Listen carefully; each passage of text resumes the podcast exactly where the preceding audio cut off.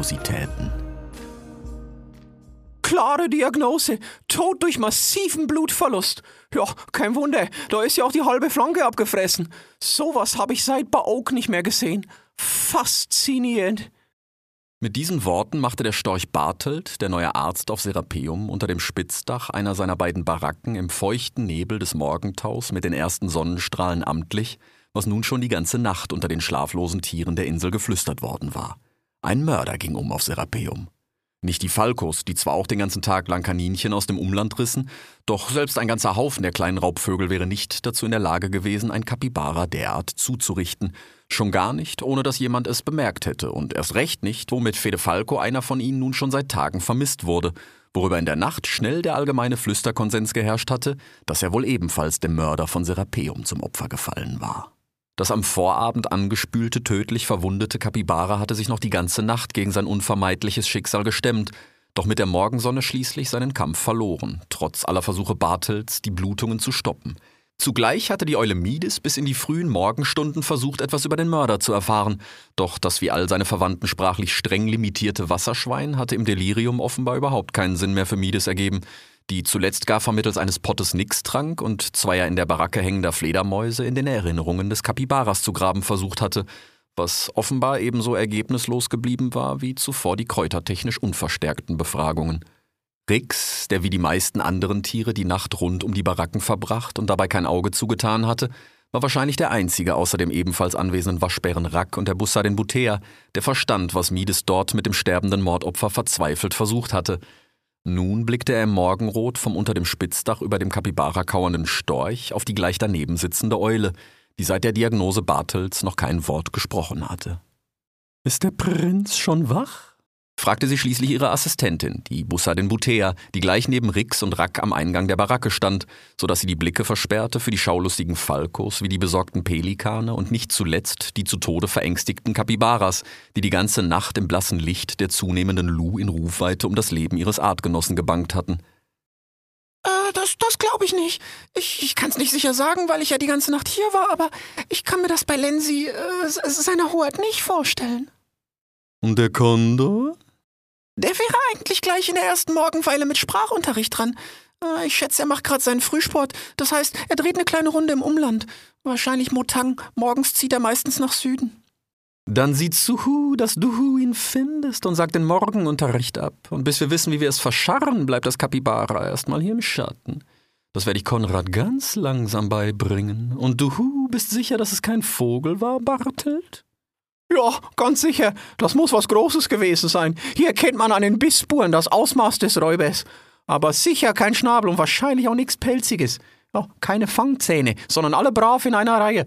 Wenn du mich fragst, sieht das nach Ex. Sch, mein Lieber, spürst du nicht, wie ganz Serapeum an deinem Schnabel hängt? Warte mit den Spekulationen, bis die Spekulanten weg sind. Rack, kannst du die Leute mal schlafen schicken? Wann darf ich sie wieder zusammentrommeln? Mittag, sprach die Eule, die nach wie vor mit dem Storch in der Baracke über dem Kapibara brütete. Ihr habt's gehört, Leute, hier gibt's nichts mehr zu sehen und auch nichts zu tun. Geht kurz schlafen, wenn ihr könnt, wir untersuchen das. Alles weitere gibt's mit dem Mittagsgong. Rix war bereits im Begriff, zurück zu Abra zu trotten. Da rief Rack: Nee, du nicht, Volpino. Äh, äh, ich? Wieso? Zwei Pelze wissen immer mehr als einer. Und Mides hat da mal eine Frage. Der Graufuchs hatte den Eingang der Baracke noch nicht ganz erreicht, als Mides bereits sprach. Ich habe gehört, du warst der Letzte, der die große Anna gesehen hat. Glaubst du, das hier könnte ein Schlangenbiss sein? Rix schwieg. Da stieß ihn Rack von der Seite an. Was ich? Ach so, ähm. Er näherte sich dem toten Kapibara. Halb angewidert, halb fasziniert blickte er auf dessen abgefressene Flanke. Ich, ich habe noch nie einen Schlangenbiss gesehen. Aber ich glaube, die Anna, die beißt auch nicht. Die verschlingt also alles am Stück. Ja, so habe ich's auch am Adebarium gelernt. Die großen, dicken Schlucken. Nee, Midis, ich weiß, das wird dir sicher nicht gefallen, aber das hier sieht nach einer Riesenechse aus, du. Das darf Lenz nicht erfahren. Kein Wort darüber zu Konrad oder dem Prinzen. Äh, Ähm, ich bin ja nur bestimmt auch kein Adler-Fan, ne? Aber wenn hier ein Mörder unterwegs ist und möglicherweise gar ein Drache, dann wäre ein bisschen Unterstützung vom König doch bestimmt nicht verkehrt, oder? Es gibt keine Drachen mehr auf Serapeum. So habe ich's gelernt und unterrichtet, aber. Kein Aber. Es gibt hier keine Drachen. Und wenn Lenz uns Uhu Unterstützung schickt, weil er glaubt, hier wäre einer, dann wirst du bis zum Kongress hier nichts mehr anfassen, ohne dass ein Adler dich fragt, warum. Ist es das, was du willst? Nee, bestimmt nicht. Also. Aber wir werden ihm ein totes Kapibara nicht so einfach verheimlichen können. Wir könnten vielleicht noch schnell den Kadaver verschwinden lassen oder was, aber es wissen ja eh längst alle Bescheid. Niemand hat bislang offiziell etwas von Mord gesagt. Bis wir mehr wissen, war das ein Arbeitsunfall. Okay. Aber bis auf weiteres dürfen alle Landtiere zur Sicherheit nur noch mindestens zu zweit unterwegs sein. Tag und Nacht. Ey, das ist Diskriminierung. Das ist pragmatisch, weil wir es augenscheinlich mit einem Landräuber zu tun haben. Na toll. Volpino, nimm dir bis zum Kongress nichts mehr vor. Ich müsste mich hier noch ein bisschen bewegen und mit Sagan als Tanzpartner werde ich da nicht weit kommen. Mach du nur deine Witze. Du weißt selbst, dass es das Klügste ist. Außerdem brauchen wir Wachen. Bei Tag und Nacht und für jede Himmelsrichtung. Ja, das werden wir auf den Baustellen merken. Was ist denn jetzt noch zu tun? Ja, hauptsächlich Flutsicherung, ansonsten Kleinigkeiten. Eigentlich waren wir so weit, dass bis zum nächsten Vollmond alles stehen sollte. Also eine Woche noch?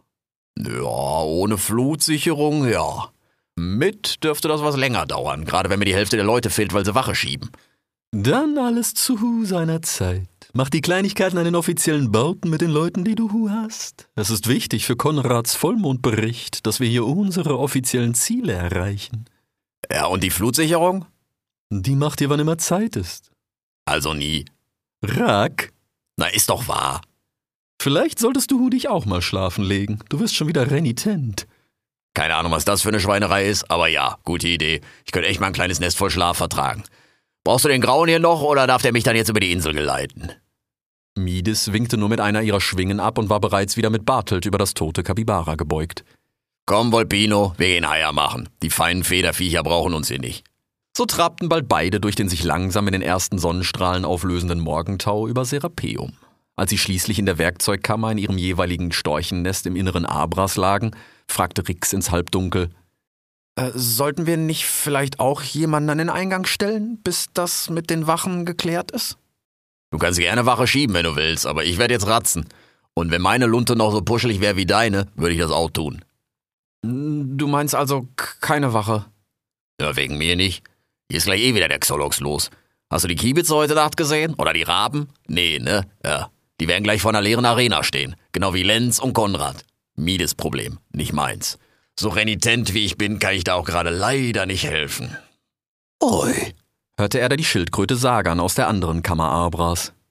Ja, Agora, habe ich auch gesagt. Lass dir mal das Moos aus deinen alten Hörlöchern popeln. Das kann ich deinen Kiebitzen als Praktikum anrechnen. Bah! äh, Rack? Anwesend. Glaubst du, das war wirklich ein Drache? Ja, was weiß ich. Das hätte für mich auch ein Bär oder ein Gulo gewesen sein können. Aber der Fachvogel will Echsenzähne gesehen haben. Wer bin ich da zu widersprechen? Da gebe ich ihm lieber recht und freue mich, dass der dicken Eule mal die Flatter geht. Äh, die Flatter? Wieso? Na, hast du in meinen Geschichtsweilen nicht aufgepasst? Mides hat den Drachen damals den Rückzug von Serapeum ermöglicht. Demis wollte eigentlich alle aushungern. Das führte zur denkbar knappsten Abstimmung im Alliiertenrat der Freien Völker von Talos. Hätte es nur eine Stimme mehr gegen den Rückzug gegeben, dann gäbe es die Drachen von Serapeum heute gar nicht mehr. So sind damals alle nach Motang gegangen. Wäre jetzt wieder einer hier, dann wäre das für alle scheiße, aber ganz besonders für Mides. Also, weck mich, wenn hier einer reinkommt. Ich glaub's nicht. Und wenn, dann zieht sie Tiere meistens eh zuerst in Sagans Kammer. Die ist offensichtlich einladender geschnitten. Sonji Dodo, Grauer. Oh, ich bin raus. Rix fiel es schwer, danach einzuschlafen. Er wälzte sich rastlos in seinem Storchennest umher, wobei er ununterbrochen auf den Eingang Abras starrte und es geradezu erwartete, jeden Moment einen Drachen zu sehen. Wie diese wohl aussahen? Schuppig, hieß es, wie Schlangen mit Beinen oder riesige Echsen. Rix musste an die mächtige Helo in Skinkton denken. Zählte sie vielleicht auch schon zu den Drachen? Als er dann doch endlich weggeschlummert war, schlief er schließlich so tief, dass er Midis gesamte Mittagskonferenz verpasste und sie erst am Abend von Rack bei einem kleinen gemeinsamen Spaziergang zum Kredenzfeld zusammengefasst bekam. Für dich gab's da eh nicht viel Neues. Offiziell bleibt's ein Arbeitsunfall. Aber das hättest du sehen müssen, wie die dicke Eule damit vor Konrad rumgeeiert ist. Bah! naja, jedenfalls werden jetzt so oder so erstmal bei Tag und Nacht Wachen aufgestellt. Allein schon aus allgemeinen Sicherheitsgründen. Damit kriegst du den Kondor immer. Der wollte natürlich gleich das Militär aus den Bergen rufen, aber die Adler bleiben erstmal noch zu Hause und wir kriegen wahrscheinlich bald Verstärkung von der Waldwache im Umland. Ansonsten, Landtiere nur noch zu zweit, bla bla, weißt du ja. Bautechnisch haben wir heute Nachmittag nur ein paar Sachen stabilisiert und reichlich Sichtschneisen überall gemäht, damit man einen Mörder sieht, wenn er kommt oder was. Da habe ich dich dann einfach mal pennen lassen. Ich habe gesehen, dass du die ganze Nacht Pötte für das Kapibara mitgeschleppt hast.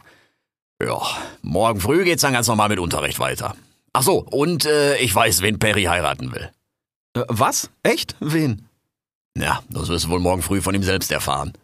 Und tatsächlich saß Rix am nächsten Morgen in der zweiten Unterrichtsweile wieder auf den Hörstämmen der Akademie der Neuen Freien Künste zwischen seinen Kameraden Edward von Entington und Karl dem Karakal, als sich das Geheimnis, das ihm eigentlich schon am Vorabend bei genauerem Nachdenken keines mehr gewesen war, offiziell für ihn lüftete.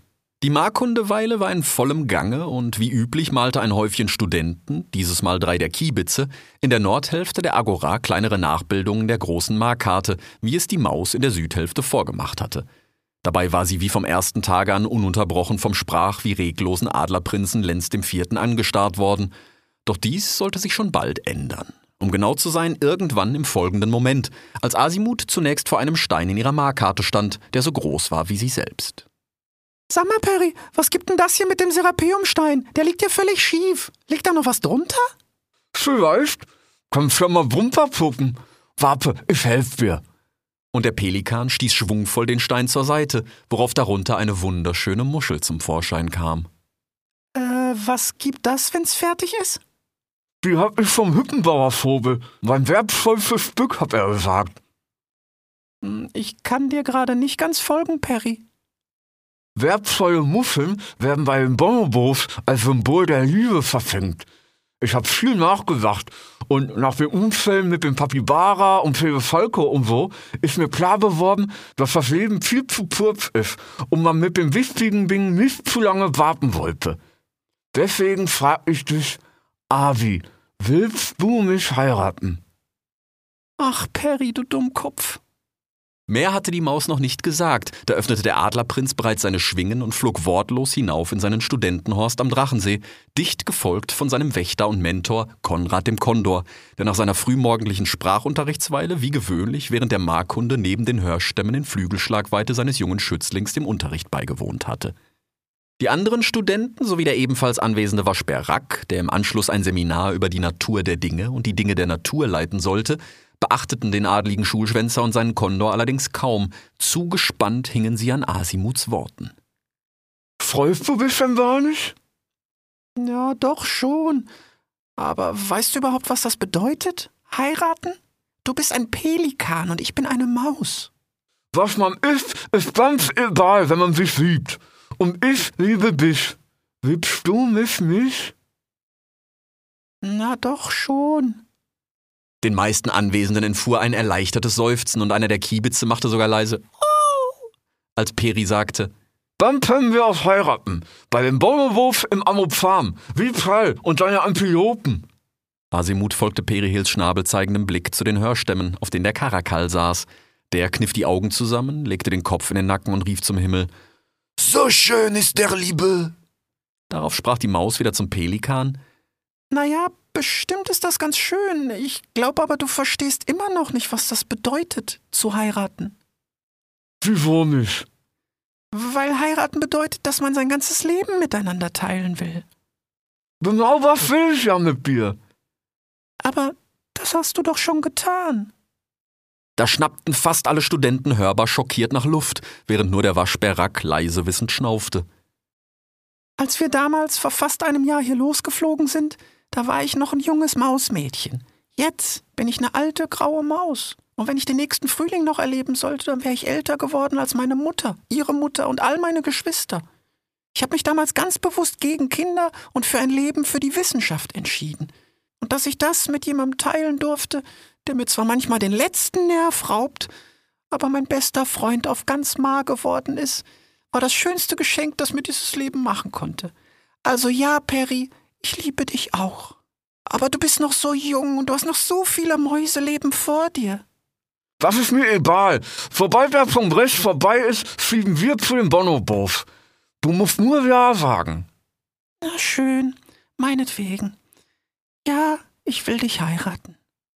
Jetzt flatterten die anwesenden Vögel vor Erleichterung wieder mit ihren Flügeln, wie bei der Eröffnungszeremonie, und die drei Pelze johlten einstimmend, wenn auch ein wenig zurückhaltend, da bei aller Liebe zur freien Liebe niemand, schon gar nicht Kall der Karakal, den Altersunterschied zwischen Mäusen und Pelikanen bedacht hatte, weswegen sich die ganz große Euphorie auch bei niemandem außer Perihil wirklich breit machen wollte.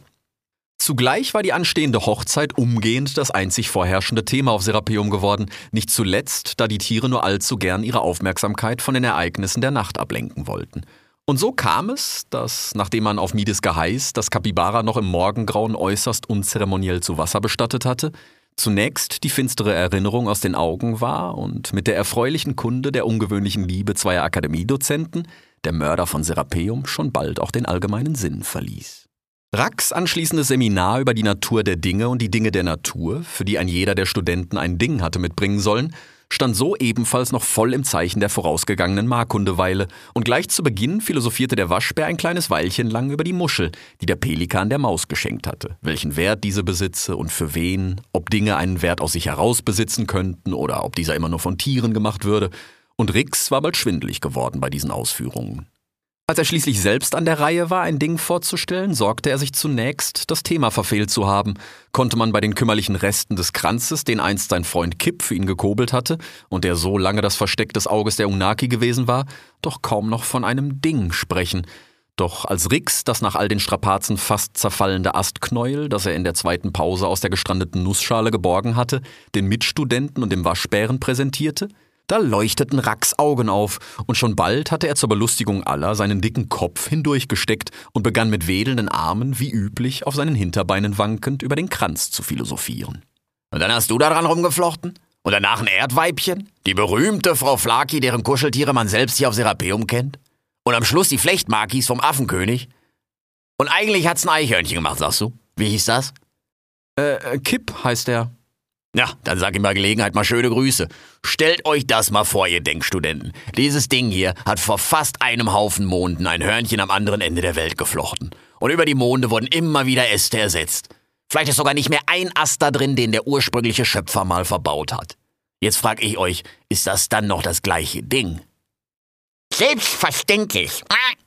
Wieso, Edward?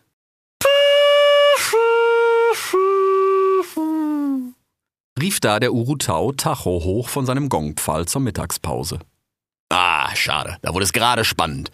Also Leute, morgen will ich dann von jedem von euch hören, ob Kips Kranz immer noch dasselbe Ding ist oder nicht und vor allem warum. Ist morgen nicht Zählen und die Kraft der Elemente? fragte Epikur. Eigentlich ja, aber morgen müsst ihr mit mir auskommen. Eure Professorin hat kurzfristig einen Auswärtstermin.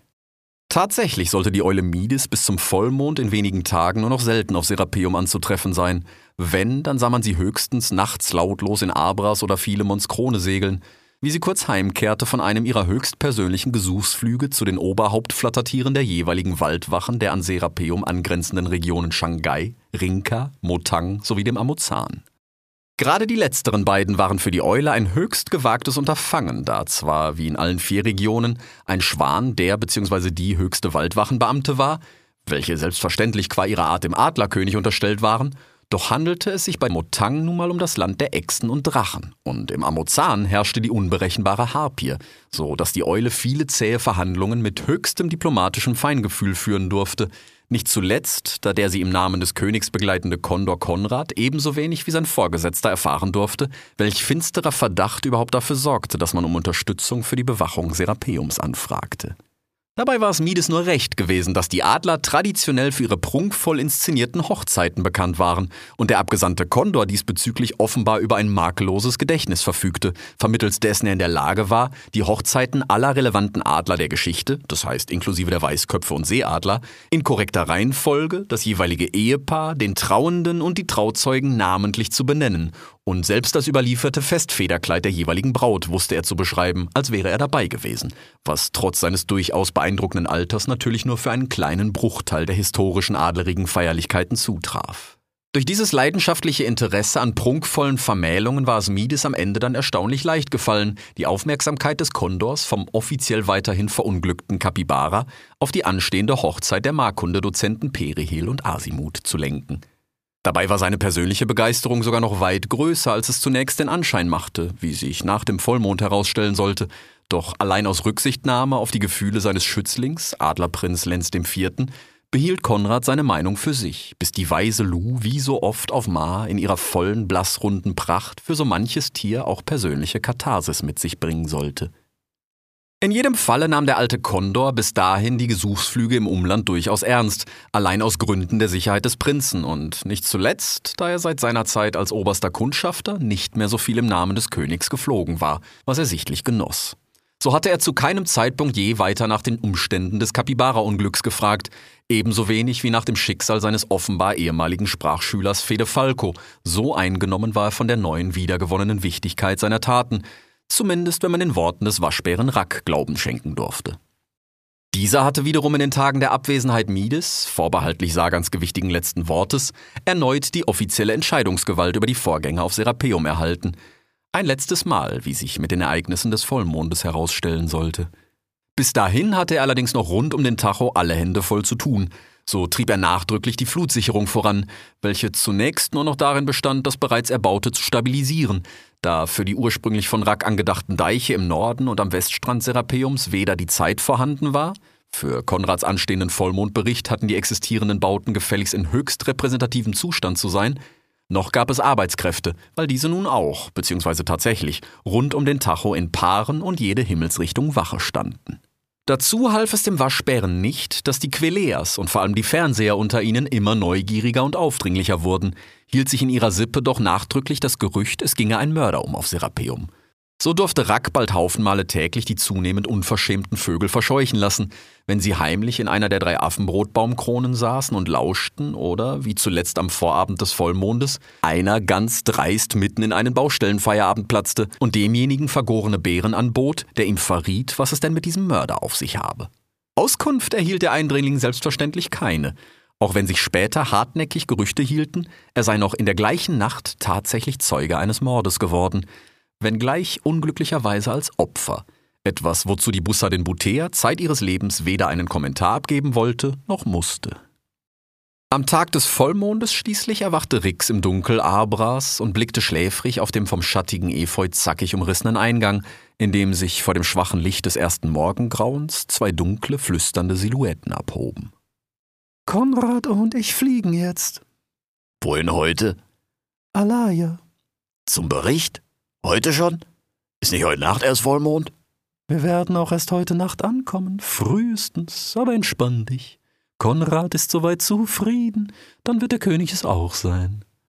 Ach guck, dann könnte ich ja jetzt endlich mal mit den Deichen anfangen. Das wird allerdings ewig dauern mit so wenig Leuten, ne? Ein Haufen steht Wache, ein anderer Haufen pennt, weil er gerade Wache gestanden hat oder noch muss. Ich krieg hier so keinen Zug in die Truppe Miedes, wenn da jeden Gong wer anders vor mir steht. Auch da kannst du dich entspannen. Wir kriegen Gänse. Was? Je zwei Unterflattertiere aus jeder angrenzenden Region, dazu ein wöchentlich wechselndes Oberflattertier, erst aus Shanghai, dann Rinka, dann Motang. Zum Kongress kommt dann eins mit Nike. Die Unterflattertiere sind allesamt erfahrene Wachgänse und die Oberflattertiere alles hochdekorierte Waldwachmeister. Ja, pack mir den Glattnacken rab, da wart ihr aber mal fleißig. Das kann ich hier allerdings auch gut gebrauchen gerade. Ich weiß. Und ich habe auch gesehen, was du mit deiner Rumpftruppe geleistet hast. Wenn du deinen Ton ein bisschen im Griff behältst, können wir vielleicht über deine Karo-Ration reden, wenn ich wiederkomme. Oh, wie gnädig von dir. Prag? Vergib mir, Chefin, ich hatte heute Morgen noch kein Karo, da verrutscht mir schon mal der Ton. Aber musst du nicht eh gleich los? Nicht gleich, jetzt. Aber ich lasse euch Alva hier, der habe ich heute Nacht ein bisschen was aufgesprochen. Geh das mal mit Sagan durch. Wir sehen uns spätestens übermorgen. Mach bis dahin bitte keine Dummheiten. Ich? Niemals, rief der Waschbär der lautlos aufsteigenden Eule hinterher, die bald gemeinsam mit Konrad dem Kondor im ersten Morgenrot-orange leuchtend nach Nordwesten verschwand. Rack blickte auf den Beo Alva, der nun anstelle der Eule neben ihm im Eingang Arbras stand. Na, auch Frühschicht? Der Beo nickte nur lautlos. Hm, ja. Dann lass mal hören, was sie noch alles von uns will. Der Beo schwieg. Oh, bist privat nicht besonders gesprächig, wa? Ja, meinetwegen dann eben nicht. Alva, Wiedergabe. Da öffnete der Beo seinen Schnabel und es erklang sogleich die Stimme der Eule. Test 1, 2, provisorischer Kongressablauf. Tag 1, Mittag, Eröffnungszeremonie bestehend aus offizieller Begrüßung, Choral der Callas, Präsentation der Markkarte durch Maus und Pelikan, als plötzlich eine Schwalbe aus dem Westen zu ihnen gesegelt kam. Der Beo verstummte auf der Stelle, worauf die Schwalbe wiederum, nun direkt neben ihm sitzend, ihren Schnabel öffnete. Schönen guten Morgen, die Herren. Ist jemand von Ihnen Rix, der Graue? sprach sie in ihrem äußerst vornehmen Gefieder. Da riss Alva weit ihre Augen auf und begann zu keifen. Telegraph! Scharlatan! Stimmbetrüger! Worauf die Schwalbe Kleingeist! Materialist! Gerät! Zurückschimpfte, bis Rack zwischen die beiden wild flatternden Vögel trat. Oi, ist gut, ihr Streithühner. Alva, nimm dir mal ein Weilchen Schlummermodus auf Abra. Wir machen nach dem Unterricht weiter. Und Volpino, ich nehme an, du bist mittlerweile wach. Hier ist Post für dich. Wenn du aufpasst, dass die Schwalbe hier nichts klaut, könnt ihr das meinetwegen hier drin machen. Ich gehe mir jetzt erstmal einen Karo holen. Sonst noch wer? Schweigen.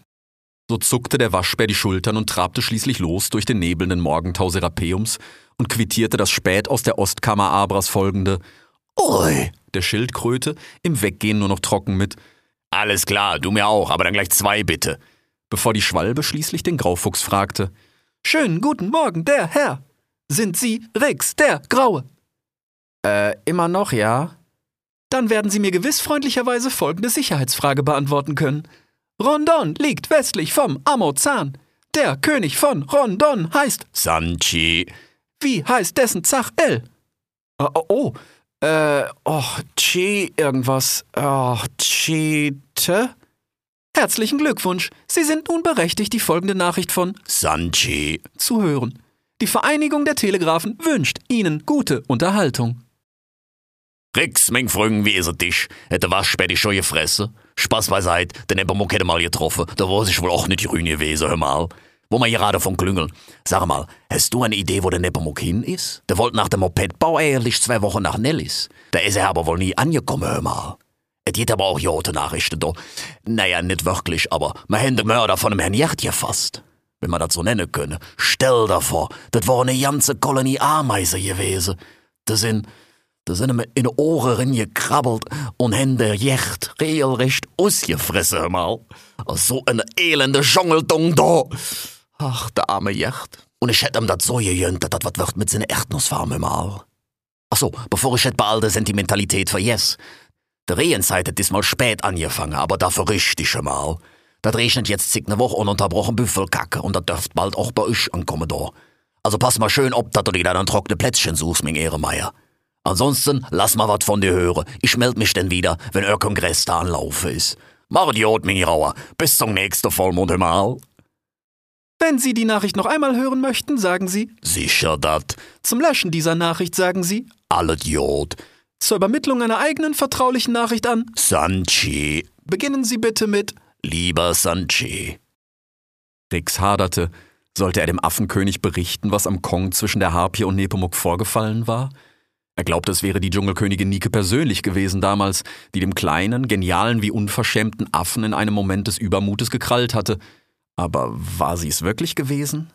Was, wenn er mit seinem Bericht eine Krise zwischen Königreichen verursachte, zumal er nicht mal sicher, was wirklich damals geschehen war, war er doch wie viel zu oft in seinem jungen Leben fast über die gesamte Flussfahrt unfreiwillig auf Pflanze gewesen und hatte einen Großteil davon in Gegenwart einer ausgerissenen Affenpfote verbracht.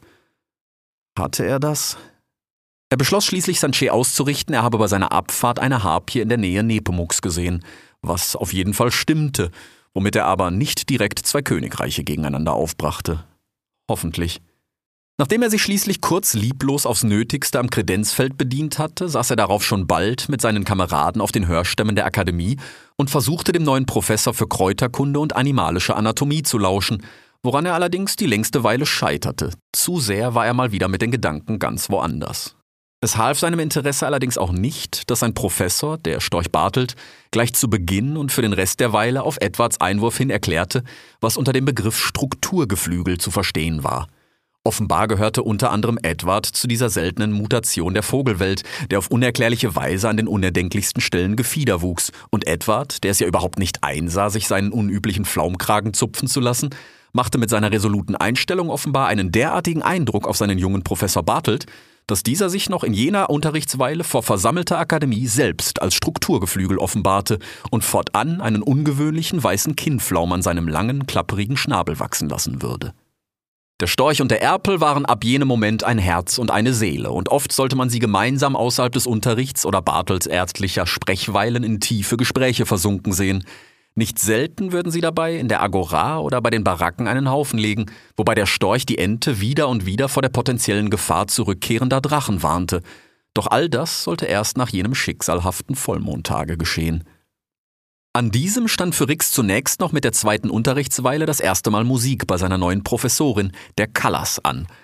Da er aber bei einer ersten professionellen Vorprüfung durch die berühmte Sängerin weder ein stimmliches noch rhythmisches Talent hatte vorweisen können, war er fürs Erste entschuldigt und durfte künftig passiv an den theoretischen Vorträgen der Zaunkönigin und den praktischen Darbietungen der Akademie teilnehmen, weshalb er auch aus der Musikweile nicht viel für sein Leben mitnehmen sollte. Als schließlich der Waschbär Rack vor ihnen stand, um sein Seminar über die Natur der Dinge und die Dinge der Natur fortzuführen, mit der Frage nach Kips Kranz und dessen Natur, da gesellte sich auch der Pelikan Perihel zu ihnen, der sowohl beim Musikunterricht als auch beim Seminar über Kräuterkunde und animalische Anatomie gefehlt hatte. Bei ersterem, da er um sein, ähnlich wie das des Graufuchses, limitiertes Talent wusste, bei letzterem, da er offenbar weder Blut noch Knochen sehen konnte und nach eigener Aussage schon ohnmächtig wurde, wenn ich mir mal vorstelle, wie ein Pier vom Innen aussieht. Da sprach Karl, der Karakal, aus, was fast alle Anwesenden gedacht hatten. Mais Perry, mon ami, wir wissen alle, wo du bist gewesen. Bei deinem Erzblatt natürlich. Et wir sind alle plus heureux für dich, als wäre unsere eigene Glück. So schön ist der Liebe. Die letzten Worte rief er wie zuvor mit in den Nacken gelegtem Kopf und wippenden Ohrenpinseln gen Himmel, da platzte es plötzlich aus dem jungen Adlerprinzen. Testatitschner, enough! Hat diese Hochzeit etwa bereits den Segen meines Vaters so? Und soll ich euch sagen, wie viel hier ohne den geht so? Nichiwo, nothing, gar nichts. So viel geht hier ohne den Segen meines Vaters so. Aber Lenz, meine Hoheit, sag mal, was bist du heute so stinkig? Und wieso sollte dein Vater was gegen die Hochzeit haben? Weil niemand ihn gefragt hat so. Und weil ich es so will so. Plötzlich verstand Rix. Es war einer seiner seltenen, dafür umso klareren Momente, in denen er für einen winzigen Happen den Ereignissen voraus war, und in diesem speziellen Fall war es ihm fast, als wäre er wieder unter Einfluss des Nixtrankes, denn auch wenn er nicht aus den Augen des Adlers sehen konnte, so schien er dafür umso intensiver zu fühlen, was den jungen Prinzen so sehr bewegte. Plötzlich machte alles für ihn Sinn, warum Lenz gleich seit der Eröffnungsrede zu jeder Markkundeweile seine Professorin die Maus reglos angestarrt hatte. Er war ja selbst in sie verliebt. Ach komm, meine Hoheit, ey. Ich meine es ernst so. Wo ich herkomme, muss man sich seiner Braut würdig erweisen so. Aber hat er das nicht bereits? Ach ja? Hat er sich auch nur einem Nebenbuhler gestellt so? Was ist denn das für ein Bräutigam so, der seine Braut nicht mal verteidigen kann? Perihel selbst blickte unterdessen nur traurig seinen langen Schnabel entlang von einem Sprechenden zum nächsten. Sagst du gar nichts dazu so? Ich will nur Avivieb haben, mich mit irgendwem kämpfen. Ah, nicht mit irgendwem so? Mit dem Prinzen von Talos persönlich so? Äh, ich bin nicht sicher, was dein Kondor davon halten würde, du. Konrad ist auf dem Weg zu meinem Vater und ich bin alt genug, meine eigenen Entscheidungen zu treffen, so. Professor Perihil, ich fordere dich zum Duell. Der Sieger soll Professorin Asimut heiraten, so. Trotz aller Beschwichtigungsversuche des Waschbären und des Karakals ließ der junge Prinz sich nicht von seinem Willen abbringen. Selbst Rix hatte versucht, ein Wort einzulegen, denn für gewöhnlich war Lenz IV. ein aufgeschlossener Gesprächspartner gewesen und hatte sich auch und gerade bei akademischen Debatten immer von den besten Argumenten überzeugen lassen. Doch die Frage des Graufuchses, ob man nicht vielleicht Asimut selbst einmal zu dieser Sache befragen sollte, hatte der Adler gänzlich ignoriert. Sir Edward wiederum hatte sich bei der gesamten Debatte auffällig vornehm zurückgehalten und lediglich im allgemeinen Tumult irgendwann zum Karakal an seiner Seite gesagt. Siehste, was habe ich gesagt? Am Ende ist es immer Macht. Du und deine Liebe. Zuletzt war es Rack zumindest noch gelungen, das Duellformat auf reine Schwingenschläge zu begrenzen, also keine Schnäbel und Krallen, und die beiden Duellanten sollten auf einem mächtigen Ast, der eigentlich für die Flutsicherung vorgesehen war, in der Agora gegeneinander antreten. Wer als erster keinen Kontakt mehr zum Ast halten würde, sollte der Verlierer sein. Racks scheinbar größter diplomatischer Durchbruch war es zudem gewesen, das Duell auf den Abend zu verlegen. Hatte er doch argumentiert, es würde dauern, den Ast in die Agora zu bringen und am besten warte man, bis die angekündigten Gänse von der Waldwache eintrafen, damit ein Häufchen der so frei werdenden Falkos aus allen Winkeln den Bodenkontakte der Duellanten überprüfen könne. Wobei der Waschbär heimlich gehofft hatte, der Nachmittag würde vielleicht noch ein Umdenken des jungen Prinzen mit sich bringen. Doch nichts dergleichen geschah. Lenz Vierte beharrte weiter auf sein Duell und selbst die flehenden Gesuche des Objektes seiner Begierde, nicht um sie zu kämpfen, hatte er ignoriert. Das heißt, auch dieses Mal, als die Maus ihn wie zuletzt zu Beginn der Markundeweilen vorsichtig ansprach, starrte Lenz sie nur reglos an und schwieg. Ich hab vom Avi, hatte der Pelikan schließlich gesagt und trotz allem kopfschüttelnden Unverständnis über die dummen Raufereien der Jungs, wie sie selbst sagte, spürte Asimut doch irgendwo tief in sich das kleine Mausmädchen, das heimlich immer davon geträumt hatte, dass einmal ein Prinz um sie kämpfen würde. So sagte Rack schließlich kurzerhand die für den Nachmittag angesetzten ersten Qualifikationsspiele des großen Haufenturnieres ab und ließ stattdessen den Duellast in die Agora bringen, während er selbst zunächst, geistesabwesend, gemeinsam mit Rix und Sagan in Abras Innerem versuchte, Mides Ausführungen zu lauschen, wie der Beo Alva sie wiedergab. Test 1-2, provisorischer Kongressablauf, Tag 1, Mittag. Eröffnungszeremonie bestehend aus offizieller Begrüßung, Choral der Callas, Präsentation der Markkarte durch Maus und Pelikan. In der Karte könnten wir eine symbolische Sonne vorsehen, ein Nest, das dann zur Eröffnung und Veranschaulichung entzündet wird. Das sollte selbstverständlich der Linsenbringer selbst tun. Äh, äh ich? V vor all den Adlern dann und so? M muss ich wirklich? fragte er den Waschbären. Ja, warten wir mal ab. Da ist noch ein ganzer Mond hin. Oi. Ja, sage ich ja. Derweil erklang weiterhin ununterbrochen Mides Stimme aus dem geöffneten Schnabel des Beos. Tag 2 Vorträge und Diskussionsrunden zur Linse und der Markkarte. Hier könnte man zum Beispiel diskutieren, gibt es noch Unaki und wenn ja, wo? Die Frage ist zwar müßig, aber der König liebt Geschichten mit Außermalischen. Vielleicht haben wir bis dahin auch ein funktionales Teleskop, das ließe sich thematisch hervorragend einbinden. Ansonsten wäre die Hochzeit von Peri und Avi der klare Tageshöhepunkt. Die Adler lieben ihre prunkvollen Hochzeiten, dann wollen wir ihnen was Feierliches liefern. Wir könnten einen Bonobo besorgen, aber rein rechtlich dürfen auch Ärzte und Alphas vermählen, das sollten wir also hinkriegen. Tag drei? Ja, so viel mal wieder zur Planung, ne? Huhu, Rack, mach mal Hochzeit. Ich bin froh, wenn ich heute Abend noch einen Bräutigam hab, ey.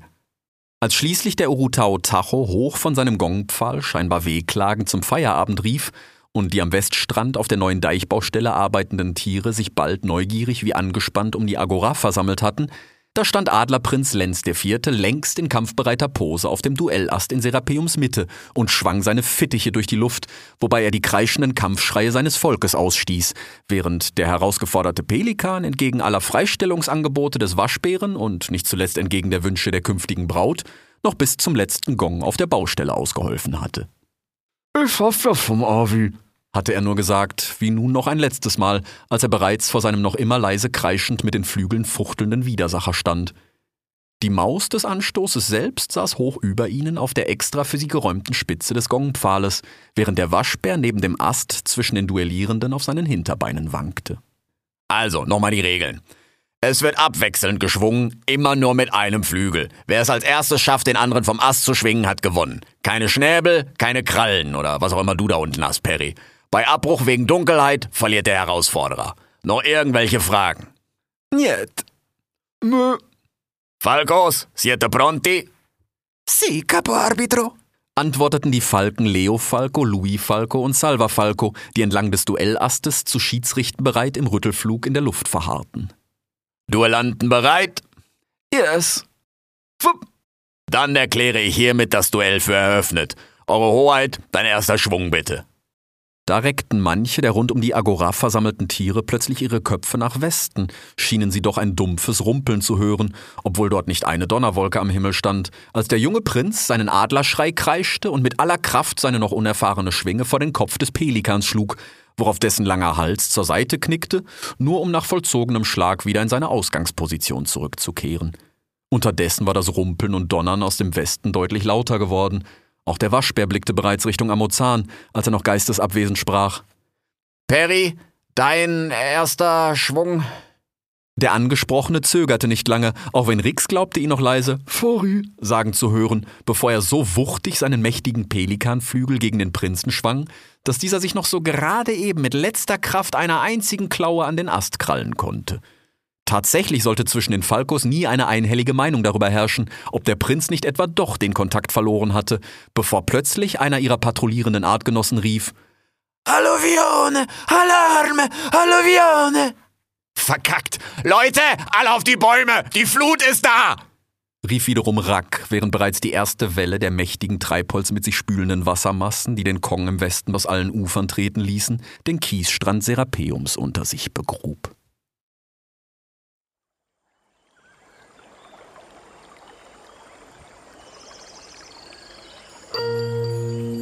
Sie hörten Wex der Graue. Ein Märchen der Gebrüder Sommer. Drittes Buch. Der Kongress von Serapeum.